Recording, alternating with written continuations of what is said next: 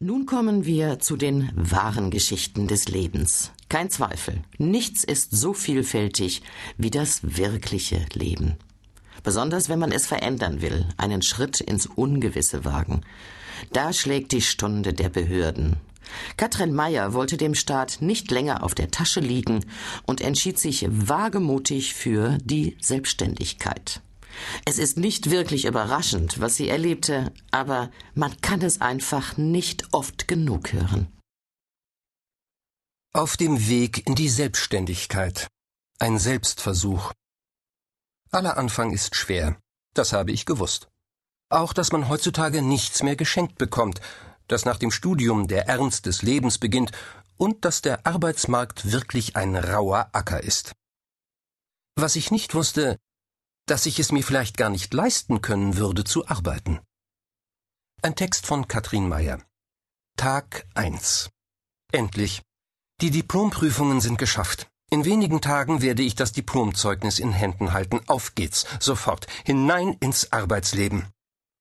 Ich bin hochmotiviert, fühle mich frei und stark. Ich bin Deutschland. Zwar habe ich noch keinen festen Job, aber einige Erfahrung. Ich habe bereits unterschiedliche Artikel veröffentlicht, einen Projektvertrag für eine Großveranstaltung sowie zwei weitere Aufträge in der Tasche. Nichts Riesiges, aber immerhin ein Anfang. Also werde ich erst einmal freiberuflich arbeiten, mich selbstständig machen. Ich werde Geld verdienen, mich selbst finanzieren.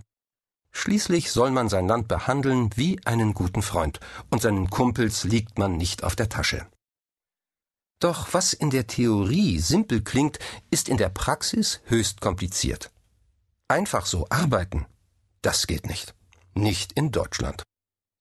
Diese Erfahrung mache ich bereits am ersten Tag bei meiner zuständigen Gemeinde. Hier melde ich zunächst für 30 Euro mein Gewerbe an. Während ich noch versuche zu verstehen, wofür die Bearbeitungsgebühr anfällt, obwohl ich alles allein ausfülle, drückt mir eine Sachbearbeiterin Formulare in die Hand, mit denen ich eine Befreiung von der Abfallgebühr beantragen kann. Ganz einfach, gleich beim Kollegen im zweiten Stock. Beeindruckend. Mein Gewerbe existiert noch keine fünf Minuten und schon habe ich einen Kostenbescheid erhalten und einen Antrag zur Befreiung von einer Gebühr, deren Existenz ich bis dahin nicht einmal erahnt hatte. Tja, modernes Raubrittertum, schmunzelt der Kollege im zweiten Stock, der mir zur Befreiung von der Gebühr verhelfen soll, und dies auch voller Hingabe tut. Nach einigen Umständen ist der Antrag in der Post. Jetzt heißt es erst einmal abwarten. Tag 2 Schon am nächsten Tag kommt die nächste Hürde. Meine Krankenversicherung